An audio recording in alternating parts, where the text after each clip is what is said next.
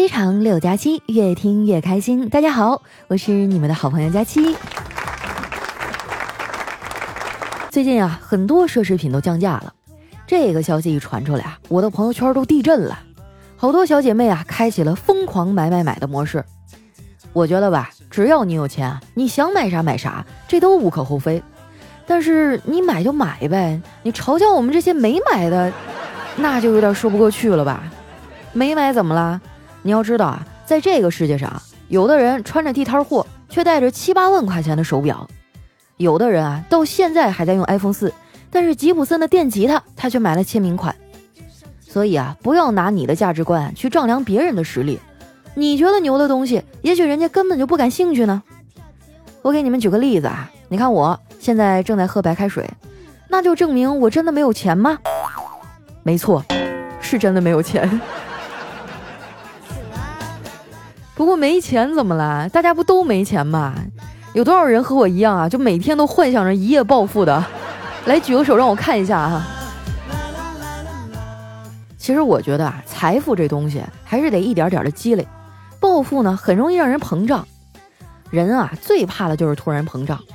精神上的膨胀啊，会让人失去理智；而肉体上的膨胀呢，会让人失去锁骨、腹肌、腰窝，还有马甲线。我肉体膨胀啊，已经超出我的想象了。还好夏天还没来啊，我还有挽救的机会。想减肥啊，怎么吃很重要。之前呢，我在一减肥公众号上啊看到说，减肥的人一定要严格的控制碳水，最好每天啊都吃水煮青菜。我觉得啊，他说的挺有道理的。就去超市啊，买了一大堆的绿叶菜。做的时候我就想，哎呀，加点辣椒不过分吧？要不然咽不下去啊。呃，再加点盐也不过分吧？人哪能离得开盐呢？再加一点点的肉，应该也没关系吧？最后出锅的时候啊，我给自己做了一大锅的冒菜。别人减肥哈都是管住嘴，迈开腿。而到了我这儿呢，就是管住腿，张开嘴了。我也知道啊，光靠自律，我减肥这事儿呢，基本上是白搭了。我要想瘦啊，还是得借助外力。后来经过激烈的思想斗争，哎，我去健身房啊买了好几节的私教课。不过自从加上了这个教练的微信以后啊，我就再也没有去过。最近啊，健身房的教练为了逼我去上课啊，把自己家的折耳猫都给带去了。他还跟我说。只要我去上课啊，他就让我撸猫。我这个人呢，可以抵挡得住威逼利诱啊，也可以抵挡得住六块腹肌，可就是抗拒不了猫猫狗狗啊。一听到可以吸猫啊，我立马就收拾了东西啊，屁颠屁颠的去了健身房。到了健身房啊，我就把教练的猫啊抱过来一顿盘呐，一边盘还一边跟教练搭话。那个刘教练，这男人养猫是啥感觉啊？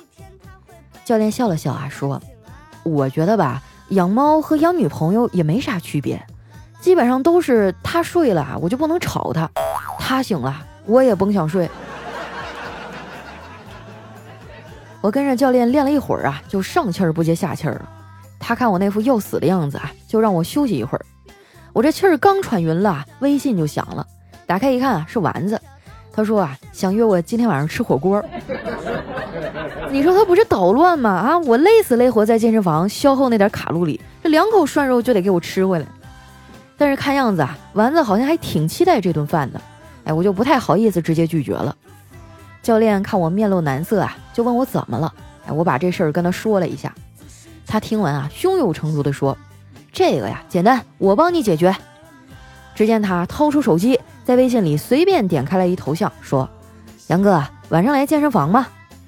过一会儿，哎，那叫杨哥的哈就回了一条语音：“哎呀，不行啊，我昨天吃坏肚子了，今天起不来床啊。”随后啊，教练就转头看向我说：“怎么样啊，这下有理由了吧？你要是觉得这不行啊，我就再给你多问几个。”课程结束以后啊，教练一边带着我拉伸肌肉，一边跟我聊天儿。他问我是做什么工作的，我给他解释了半天啊，他才听明白。听完啊，还一脸佩服的对我说：“没看出来呀，你还挺牛的。人能坚持自己的梦想不容易，好好干，你肯定会大红的。”我害羞的笑了一下，说：“ 谢谢啊，那个教练，你的梦想是啥呢？他抿了一下嘴唇啊，说：“呃，我小时候特别喜欢车，听我妈说啊，我抓周的时候还抓了个轮胎呢。当时大家都以为啊，我长大了会成为一个出色的赛车手，结果我现在正在当备胎。”我赶紧安慰他，我说：“哎呀，好女孩多的是，你不要总在一棵树上吊着呀。你就没有好朋友啥的吗？让他们带你出去玩玩，这样你的烦恼就会消失不见了。”教练听完冷笑了一声，说：“哼，我最好的朋友啊是睡在我上铺的兄弟，我最爱的女孩是同桌的他，而我最难忘的事儿啊，就是睡在我上铺的兄弟啊带走了同桌的他。”他叹了口气啊，接着说：“哎，我现在这个年纪啊，已经没有特别喜欢的人了，只有特别想喝的酒啊。再说了，谈恋爱有啥好的呀？”这谈恋爱啊，就像洗衣机，人家先泡你，然后缠着你，围着你转，你们俩如胶似漆的搅拌在一起，再然后啊，他就想着办法榨干你，最后呢，人家把你一甩，挂在一边晾着。听他说完啊，我就整个人都惊呆了。这教练看样子也是个有故事的人呢。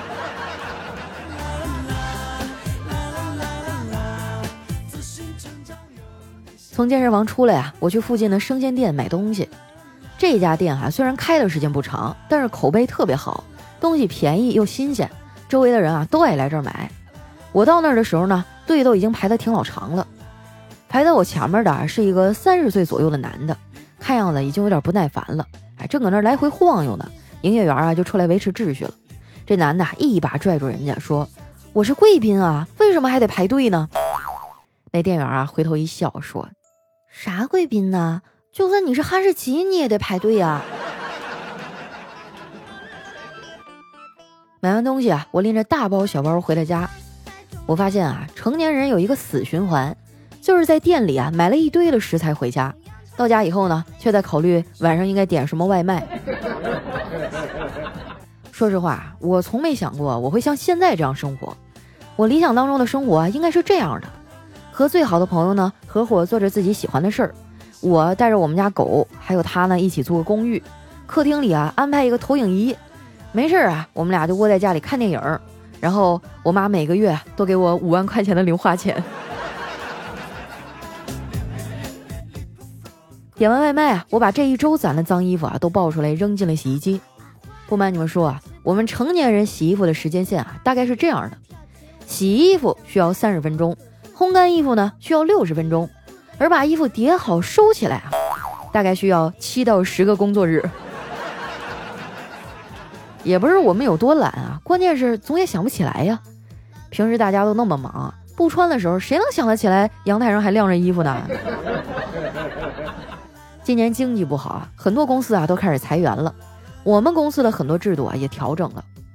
最近公司啊新来了一个人力经理，他一上任就开始严查员工的迟到和早退。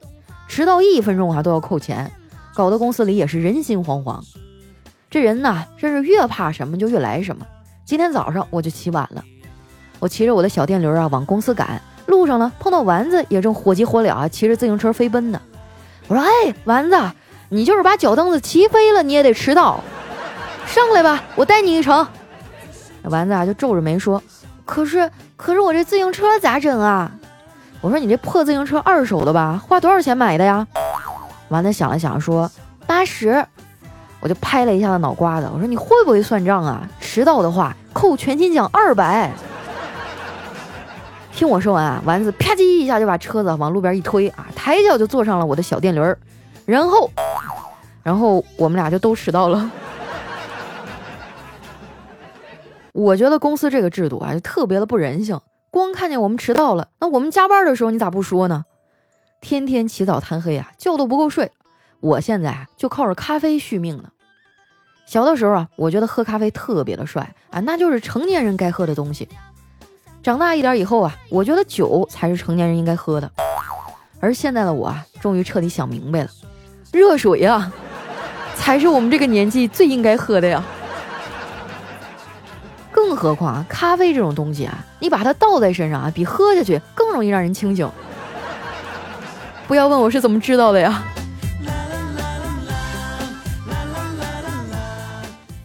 每次啊，我一跟你们诉苦，就有人跑过来劝我说让我少加点班儿，别太拼了。我也不想这么拼啊，可是不拼行吗？你看看上海现在的房价啊，多高了。说到房价，最近很多人都在唱衰啊，说这次房价又大跌了。每次我听到这种言论哈，就特别迷茫，根本不知道自己该不该相信。后来呢，还是小黑教了我一土办法。他说：“你呀，没事儿就多加一些中介的微信，然后观察他们的微信运动步数。如果步数多，哎，就说明走得远，看的房多，楼市肯定火热；如果步数少，就是走的少，哎，这看房的人就少。”说明最近楼市比较萧条。不得不说啊，这招真是太溜了。熟悉小黑的人应该都知道啊，他是一个电子屌丝男。你别看他啥都不会啊，但是不知道哪来的那种迷之自信。不过话说回来啊，他这些年还是有进步的。认识他以后啊，我就相信“人定胜天”这句话了，因为啊，他真的能把天聊死呀。看我最近在减肥啊，他还过来嘲笑我。说我肯定坚持不下去，我咬牙切齿的发誓啊！我说这一次啊，我不撞南墙不回头，誓死也得瘦下来。小黑看我这信誓旦旦的样儿啊，笑了一下，说：“其实啊，很多人是不怕撞南墙的，因为以他们那大后身板子呀，都能把南墙给撞塌喽。”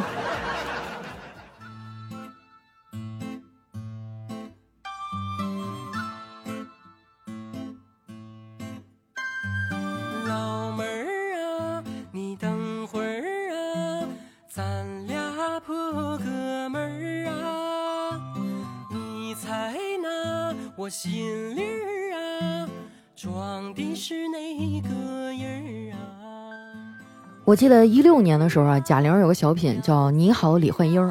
哎呀，那真的是前面笑的咯咯的，后面哭的嗷嗷的。我看了三遍啊，就哭了三遍，眼泪根本就止不住。从那个时候呢，我就开始特别的喜欢贾玲。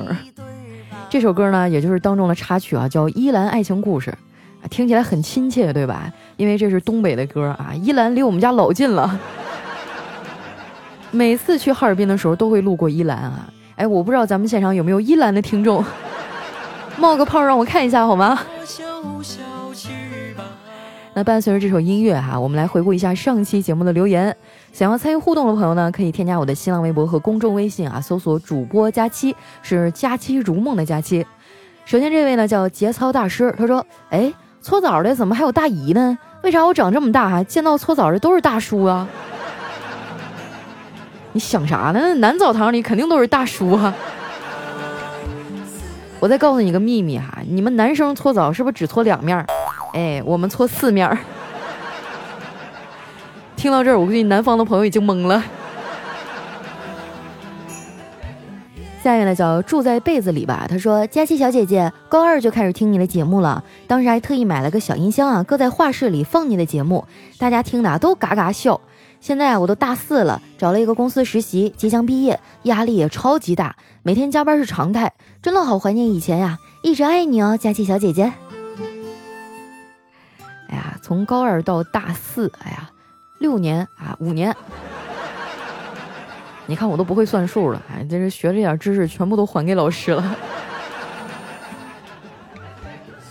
下面呢叫风冷雪寒，他说东北人没啥事儿泡个澡解决不了的，东北人呢没啥事儿是一顿烧烤解决不了的，东北人哈没啥事儿是一顿大酒解决不了的。哎，我就发现你们东北人解决事儿的方式真多，啊，说明我们豁达呀，心里敞亮。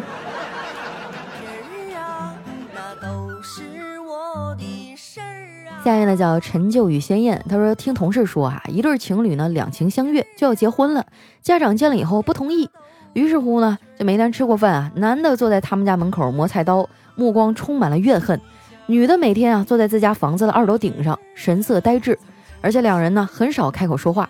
一个月以后啊，家长就同意他们俩结婚了。哎呀，我觉得这个方法得慎用啊，万一家长有心脏病呢？一推门，看见女儿坐在这个窗户上，当场就吓犯病了。下面呢叫就爱大葡萄，他说：“虽然我结婚了，也怀孕了，但是呢，这是遵从遗愿之举。我仍然觉得单身挺好，尤其是女人，遵从自己的内心才是最快乐的。快乐了才能幸福。结婚对女人而言，要承受的压力、痛苦、崩溃等等，都是我们意想不到的。而其所带来的快乐，不过是自我安慰。有条件的话，女人该对自己的内心负责呀。哎，我好想把你这段话啊转给我妈听一下。下一位呢叫康小小，要快乐。他说：“佳期啊，我是赶着冒听你节目的，病得不轻，然后假也请不起，工资涨不起，教鞭举不起，帽子却扣得起。我是一名人民教师啊，每天头昏昏沉沉的，但是感觉还是要听你的节目才能踏实入睡。希望吃完药啊，明天就能赶快好，也希望你的节目一直做下去，越来越好。”哎呀，是个老师啊，那你真不容易。我觉得每天跟成年人打交道啊，就挺累的了啊，但是每天哄熊孩子更累。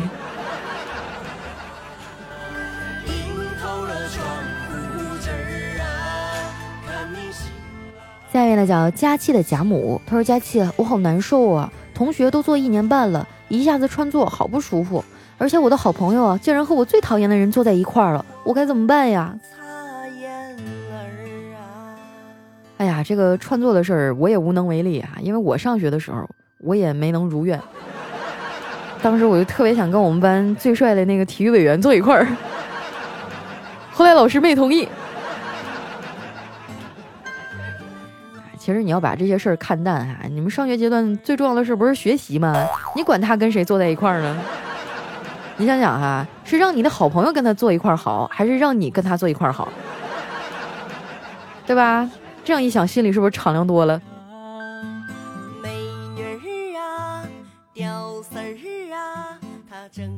下面的叫时空之门的战士，他说昨天和老婆逛商场啊，我说你这么胖，逛什么逛啊？逛了半天，哪有你能穿的呀？说着说着啊，我就感觉后面没人了，哎，往后看啊，就见我老婆跟着一个小白脸跑了。当时啊，我就生气了，然后我就自己一个人回到小区。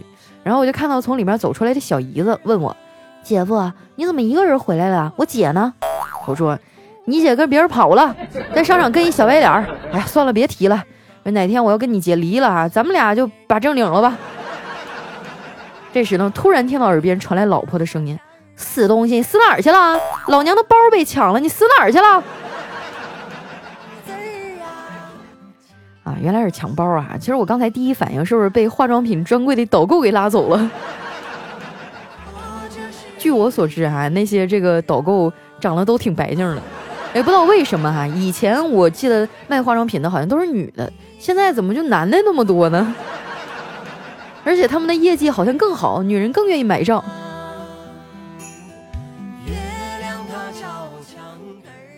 下面呢叫佳期不知名的小粉丝，他说。从前啊，一个中文系教授对外国学生们说：“中国人喜欢把一切没有生命的东西叫做东西。你不是东西，我不是东西，他也不是东西。” 哎呀，这教授这水平可别来中国了，容易被人打死呀！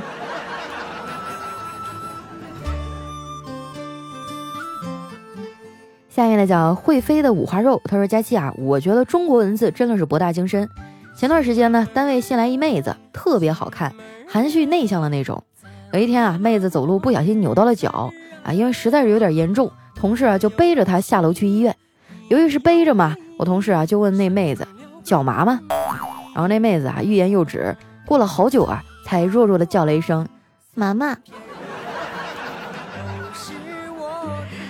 哎呀，这种谐音梗啊，以后再说的话就扣你十分。下面呢叫雪晴 snow 哈，他说朋友介绍对象让我去相亲，哎，帅哥挺顺眼的，谈吐也斯文，就是老瞄着我的腿看。我问他，你老看我的腿干嘛呀？是不是被我的大白腿吸引了？哎，帅哥说啊，呃，这个介绍人说啊，你特招蚊子喜欢，有你在，蚊子就不咬别人。我就想观察观察，到底是不是真的？你说老娘这么多优点哈，朋友居然介绍这些。哎呀，你就饶了他吧，毕竟还给你介绍个帅哥嘛。上次我朋友给我介绍一个啊，那发际线都快赶上清朝人了。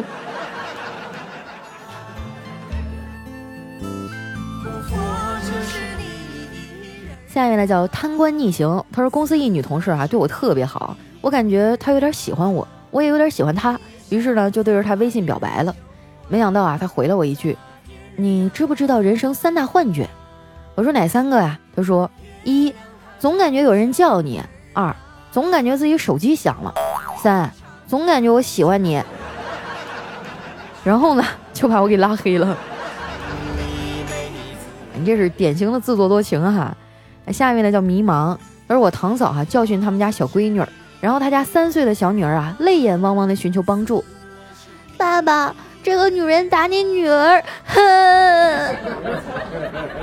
我堂哥为了应付啊，就象征性的打了我嫂子一下，没想到我嫂子啊竟然也委屈哭了，使劲的打他。结果呢，那小闺女儿看到我嫂子哭了，也跟着打他老爸。最后哈，我堂哥离家出走了。是吧，在这家里毫无地位可言呀，还是流浪吧。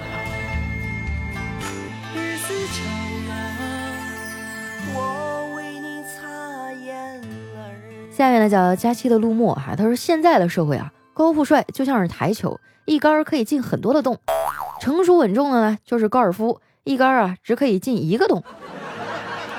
屌丝啊就像是乒乓球，很黄却没有洞可以进。对呀，而且还总是碰壁。下面呢叫佳期，我是老王。他说晚上吃完饭啊，老公一把抱住我，扔在床上，然后快速的脱掉衣服。哎，当时我心里感觉有点紧张，还有点羞涩。没想到啊，我老公脱掉衣服，直接跳到床上，搂住我说：“快点睡啊，咱们俩谁后睡着谁刷碗啊！”哎呀，我还以为后面会发生一些不可描述。别激动了。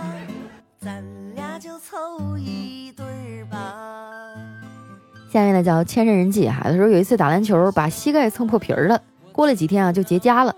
有一天啊去那个澡堂子里洗澡，搓澡的大叔看到我膝盖上的伤啊，就语重心长的说：“小伙子，你要多换换姿势啊。”嗯，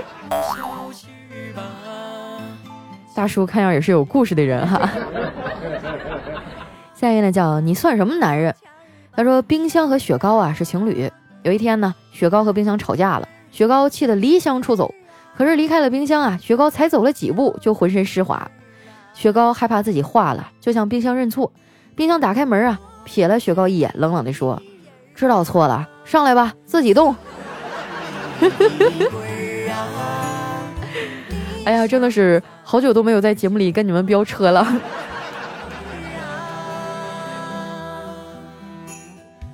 来看一下我们的最后一位啊，叫佳期的小气球。